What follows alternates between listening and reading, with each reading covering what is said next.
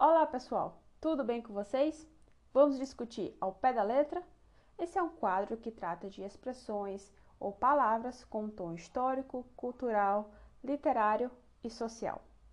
A expressão de hoje é chato de galocha. Isso mesmo, chato de galocha. Você sabe o que é isso e como podemos utilizá-la?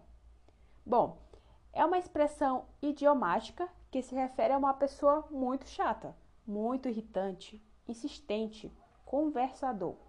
Diria até inconveniente, que só quer inflar seu ego falando de si mesmo ou fazer fofoca dos outros, sem conteúdo algum. Aqueles exemplos. Ah, eu não quero sair com vocês. Aquele seu amigo é um chato de galocha.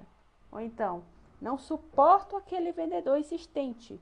Ele é um chato de galocha. Como você pode ver, usamos em situações desagradáveis ou até mesmo podemos substituir por o famoso, pela famosa expressão mala sem alça, né?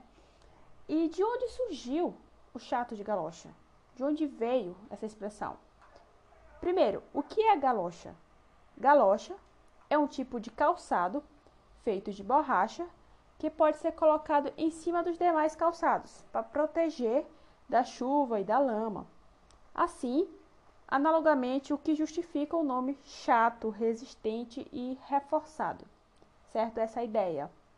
Outros dizem que quando as ruas não eram asfaltadas, o uso de galochas era bem mais comum e costumeiramente era a primeira coisa que as pessoas tiravam ao chegar em um ambiente, na sua casa, em um estabelecimento ou na casa dos outros. Por outro lado, os chatos de galocha também podem ser aquelas pessoas aquelas visitas inconvenientes, sabe? Que entravam na casa alheia com as galochas, nem se atentavam para esse fato de estar sujando tudo. Uma situação bem complicada.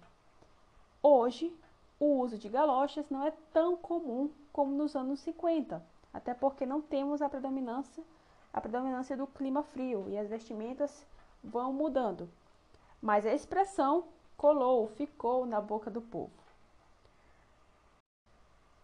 Já na literatura, podemos encontrar essa expressão nas palavras de um designer gráfico e também músico chamado Márcio Martins. Ele faz uso dessa expressão em um de seus livros, chamado Diário em um Case, Poemas e Notas Livres, que foi publicado em 2018. Ele diz assim: Só agora, quase meio ano após conhecer o baixista da minha banda, da minha antiga banda, consegui tirá-lo da minha cola. Tem pessoas que não se tocam, são chatos de galocha e ficam forçando os outros a conter uma espécie de amizade forçada. Outro exemplo nós temos com o jornalista Roberto Alt, que utiliza a expressão ao registrar no seu livro Águas Fortes, Portenhas, seguidas de Águas Fortes Cariocas, algumas narrativas populares que escutou durante os passeios que ele fazia pela cidade e ia anotando.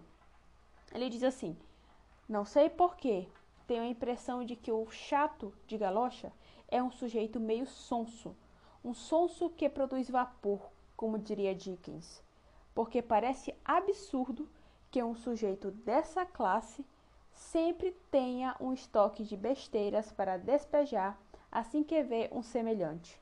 Parece absurdo e fastidioso. E aí, se identificou? Ou identificou alguém assim no seu ciclo de amizade?